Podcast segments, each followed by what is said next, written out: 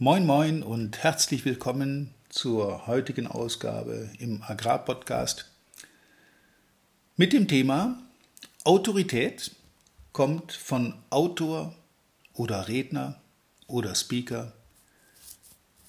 Lasst euch überraschen, was dahinter steckt. Viel Spaß.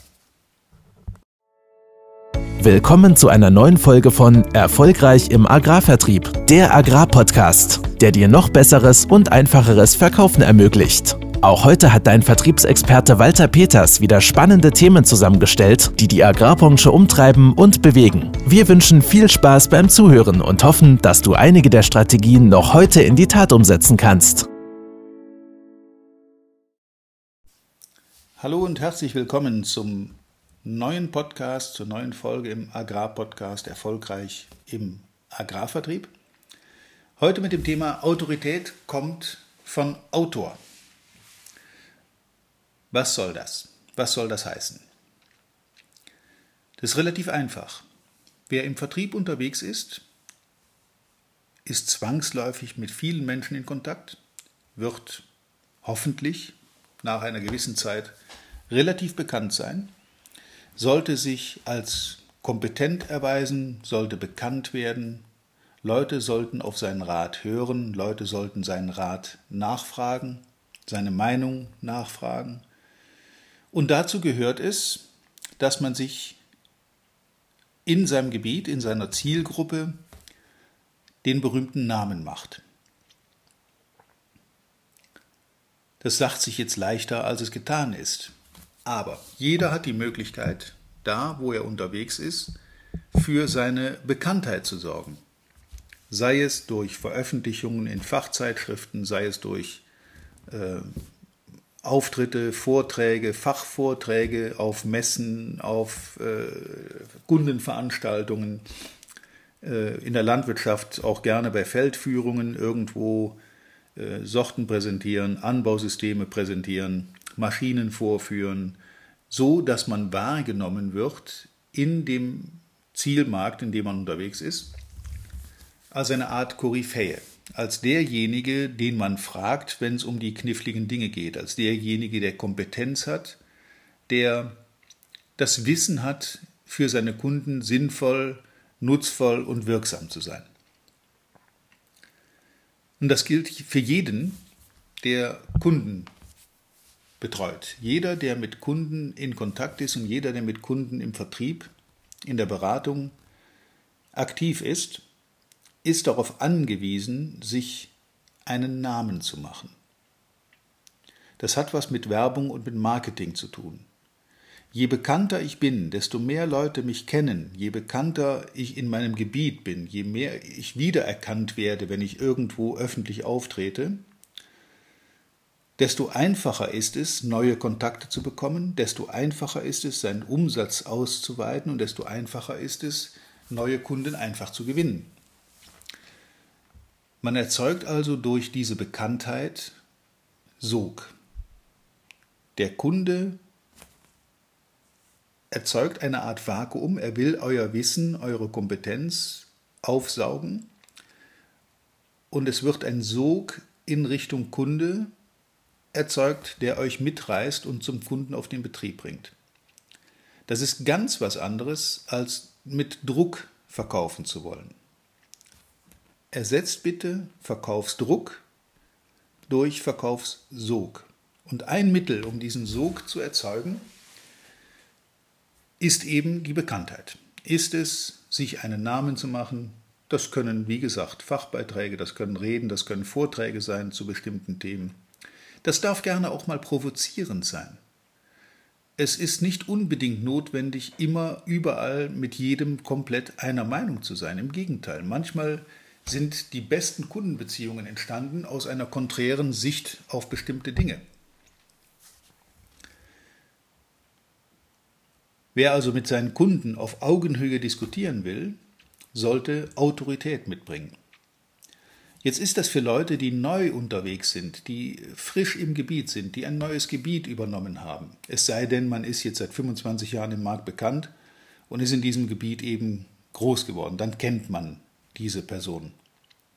Jemand, der neu dabei ist, ist darauf angewiesen, diesen Prozess zu beschleunigen, das schneller zu machen. Da gibt es verschiedene Wege. Wir werden später auch nochmal auf den Bereich Social Media zurückkommen, die man da nutzen kann. Aber zunächst mal gehen wir vom Standard Außendienst, vom normalen Geschäft aus, in dem wir uns im Außendienst befinden.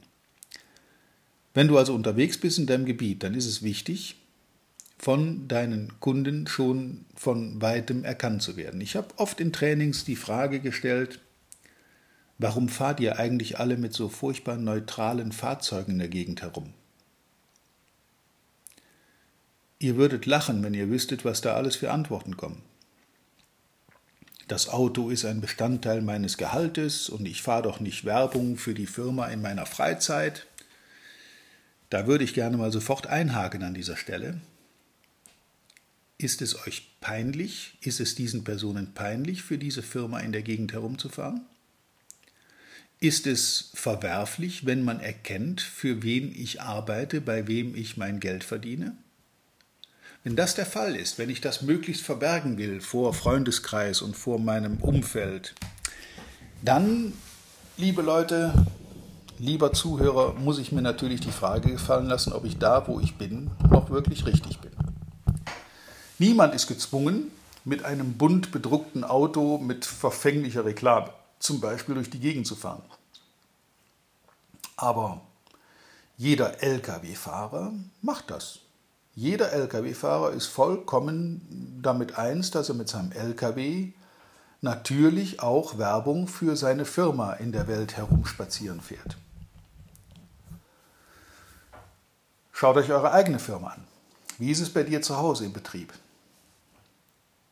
Beschwert sich ein Lkw-Fahrer, dass sein Lkw lackiert wird, in Firmenfarben, dass die Plane eine Aufschrift hat, ist mir noch nicht untergekommen.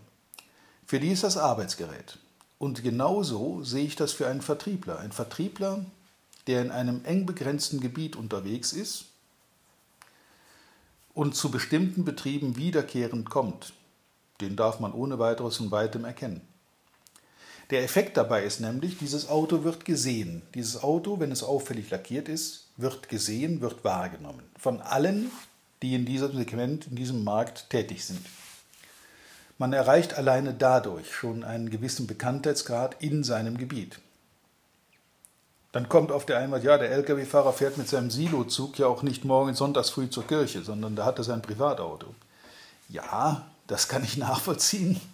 Das ist auch durchaus berechtigt, dieser Einwand. Aber der Pkw für einen Außendienstler ist ebenso ein Arbeitsgerät wie der Lkw für den Lkw-Fahrer. Deshalb lasse ich dieses Argument noch nicht gelten. Denn jeder auf diesem Planeten darf wissen, es sei denn, ich bin in irgendwelchen zwielichtigen Geschäften unterwegs, aber jeder auf diesem Planeten darf wissen, wie und mit was ich mein Geld verdiene, wo ich mein, meine, meine, mein, mein Gehalt erwirtschafte.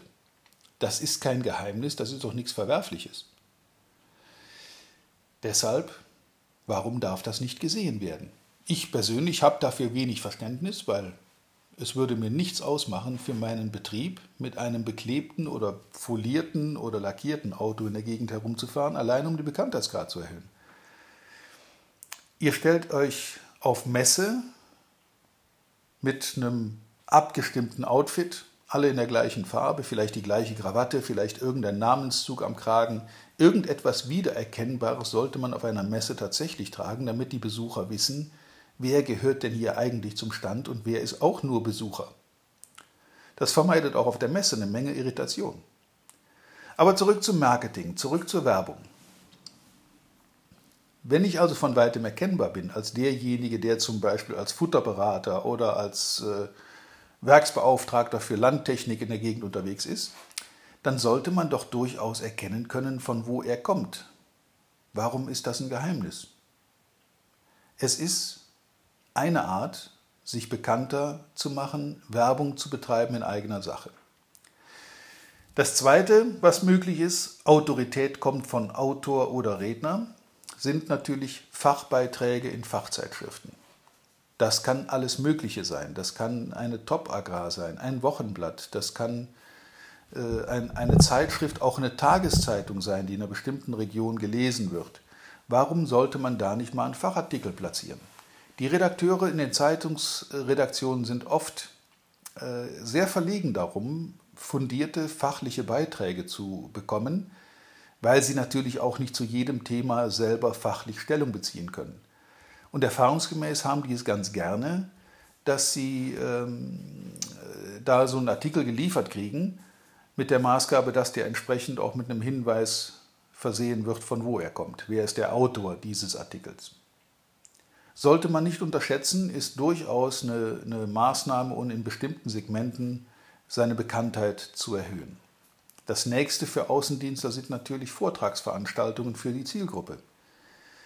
Wie viele Feldtage, Winterveranstaltungen, Vorträge ich in meinem ganzen Leben schon gehalten oder gehört oder denen ich beigewohnt habe als Besucher oder auch als Redner, die kann ich wirklich kaum noch zählen. Das führt dazu, dass man in bestimmten Segmenten als Fachmann wahrgenommen wird und auch erstmal überhaupt wahrgenommen wird als jemand, der zu dem Thema was zu sagen hat und auch dann gefragt wird. Solche Vorträge werden dann tatsächlich irgendwann, wenn es denn richtig läuft und wenn es richtig gut läuft, sogar gegen Geld gebucht.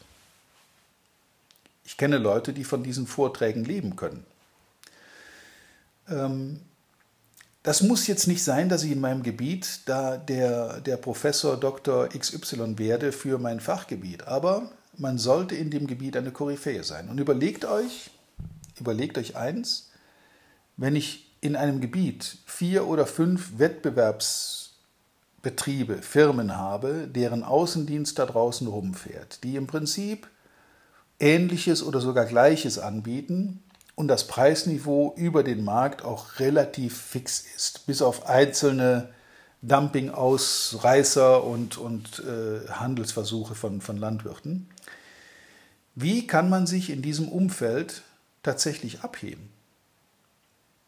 Und in so einem Umfeld findet man oft sowohl den seit 25 Jahren im Gebiet tätigen, alterfahrenen, äh, ja, den, die, die Koryphäe im Gebiet, den jeder kennt, der seit 25 Jahren auf jedem Betrieb schon mindestens mal gewesen ist. Und es gibt immer auch die Newbies, die neuen Leute, die anfangen, die so ein Gebiet dann für sich erst neu erschließen müssen. Und natürlich werden die gemessen an den alten, eingesessenen erfahrenen Leuten.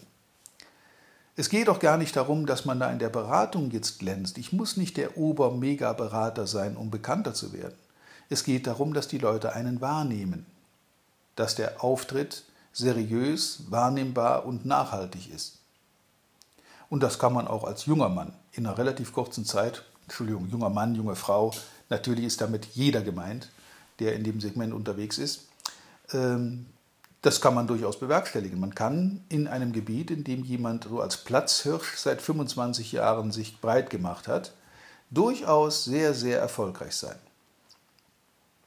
Denn auch der Platzhirsch hat nie 100% Marktanteil. Schaut euch die Zahlen mal genau an. Es mag sein, dass es einen dominanten Wettbewerber gibt, der in dem Gebiet so ein gewisses Standing hat und den auch jeder kennt, aber auch der hat nie und nimmer 100% Marktanteil. Das wäre eine ungesunde Situation. Übrigens, wenn das wirklich jemand hätte, dann würde mich jetzt tatsächlich besonders reizen, da doch mal so ein bisschen dran zu kratzen und an diesem Thron zu sägen. Das wäre jetzt eine Herausforderung, die mich als, als junger Vertriebler reizen würde. Okay, Spaß beiseite. Autor, Fachartikel, Vorträge, Fachvorträge, Winterveranstaltungen, Feldtage, äh, Auftritte auf Messen. Übrigens, eine Messe kann auch ein sehr, sehr, sehr gutes Mittel sein, um sich als Vertriebler bekannt zu machen und wahrgenommen zu werden. Das sind alles Strategien, die natürlich dazu dienen, im Markt besser wahrgenommen und akzeptiert zu werden.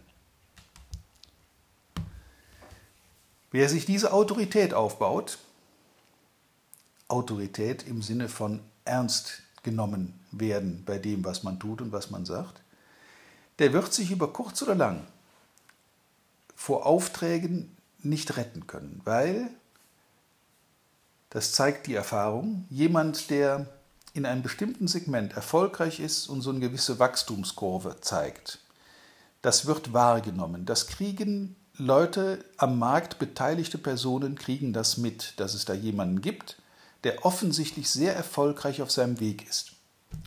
Das kriegen Wettbewerber mit, aber natürlich kriegen das auch Kunden mit, mit denen man noch keinen Kontakt hatte.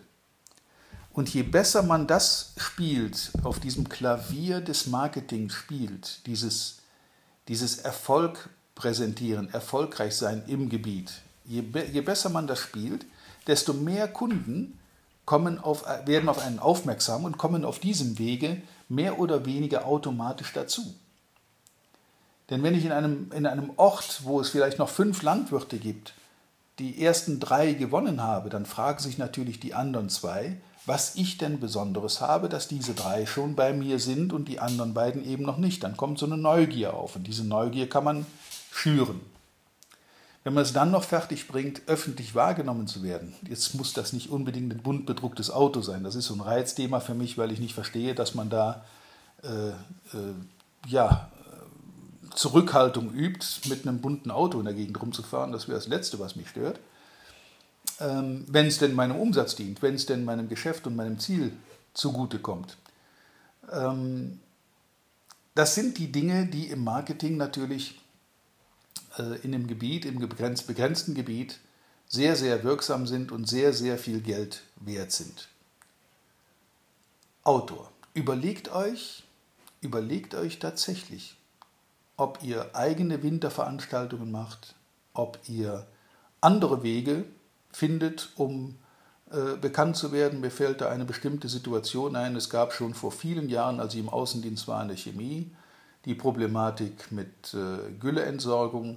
Und ich habe damals aus eigener Initiative heraus die Offizialberatung, die, die Landwirtschaftsschulen und deren Berater in einen Bus gepackt, habe die zu einem Hochofen ins Ruhrgebiet gefahren, weil dort wurden Versuche gemacht mit äh, Harnstoffeinspritzung zur Rauchgasentschwefelung, ein völlig artfremdes Gebiet. Das hatte mit meinem Arbeitsgebiet überhaupt nichts zu tun. Mich ging in der Situation damals die Gülleproblematik relativ wenig an. Das war nicht mein Problem. Aber wenn ich eine Idee habe, wie ich das in der Offizialberatung platzieren kann, dann kann man das durchaus mal machen. Und ich habe die dann den ganzen Tag da mit dem Bus rumgefahren, vom, zum Hochofen da rein, haben uns die Versuche präsentieren lassen und dann kam natürlich auch die Frage auf, ob man anstelle von Harnstoff nicht auch einfach Gülle einspritzen könnte und das Abfallprodukt, was unten rausfällt, nach der Rauchgasentschwefelung dann als Feststoffdünger sogar noch verkaufen könnte. Ich meine, es seien dann auch Versuche gemacht worden in die Richtung. Ich habe aber nicht mehr verfolgt, was dann am Ende daraus geworden ist. Ich will das nur als Beispiel bringen, dass man auch jenseits seines eingefahrenen Arbeitsgebietes durchaus sich interessant machen kann. Denn wer war jetzt der, der die Offizialberatung auf dieses neue Thema aufmerksam gemacht hat und wer wurde jetzt verknüpft mit ja, Autorität, mit neuen Ideen, mit Thinking outside the box. Einfach mal aus dem normalen Feld, in dem man sich bewegt, hinausgehen und schauen, was ist draußen noch so alles möglich, was tun andere in dieser Situation. Schreibt ein Buch, wer die Zeit hat. Macht ein Hörbuch. Schreibt ein E-Book. Kleiner Witz am Rande. Ich bin natürlich in den sozialen Netzwerken vertreten, wie Facebook und Xing und LinkedIn und wie sie alle heißen. Natürlich bin ich auch dort zugange und bin da äh, aktiv, mehr oder weniger aktiv. Das hängt immer davon ab, worum es gerade geht. Und ich habe irgendwann mal ein E-Book geschrieben, das dann äh, auf meiner Website downgeloadet werden konnte. Das ist dann da auch veröffentlicht worden. Das ist bei Xing und LinkedIn tatsächlich auch veröffentlicht worden. Da ist Werbung gemacht worden für dieses E-Book. Und seither gelte ich bei Xing und LinkedIn auch in der Berufsbezeichnung als Autor. Wohlgemerkt, ein E-Book. Ich habe keine Bestseller geschrieben, ich habe keine Bücher geschrieben, die jeder lesen muss. Das ist einfach nur eine kleine Handlungsanweisung mit ein paar Seiten, die den Leuten, die damit was anfangen können, in der Praxis sehr hilfreich sind. Mehr ist es nicht. Und selbst dieses kleine Produkt hat schon dazu geführt, dass ich in diesen Netzwerken als Autor geführt werde. Einfach mal drüber nachdenken. Ihr könnt sicher eine ganze Menge auf diesem Wege erreichen, wenn ihr in euren Gebieten, wenn du in deinem Gebiet äh, entsprechend solche, solche Maßnahmen unternimmst, ein Buch schreibst, ein, ein, einen Artikel verfasst, einen Vortrag hältst, so dass die Leute dich erkennen. Und natürlich sollte der Vortrag dann so sein, dass das den Leuten so eine Art Aha-Erlebnis vermittelt. Wem das nicht liegt, wer jetzt nicht der geborene Bühnenredner, die geborene Rampensau ist, daran kann man arbeiten. Das kann man üben, das kann man lernen, man kann ein Präsentationstraining machen. Es gibt verschiedene Möglichkeiten, wie man sich an so etwas herantasten kann. Öffentlich reden ist nicht wirklich jedem einfach so gegeben, sondern gehört in der Tat zu den schwierigsten Aufgaben, äh, die die Leute scheuen in der Allgemeinheit.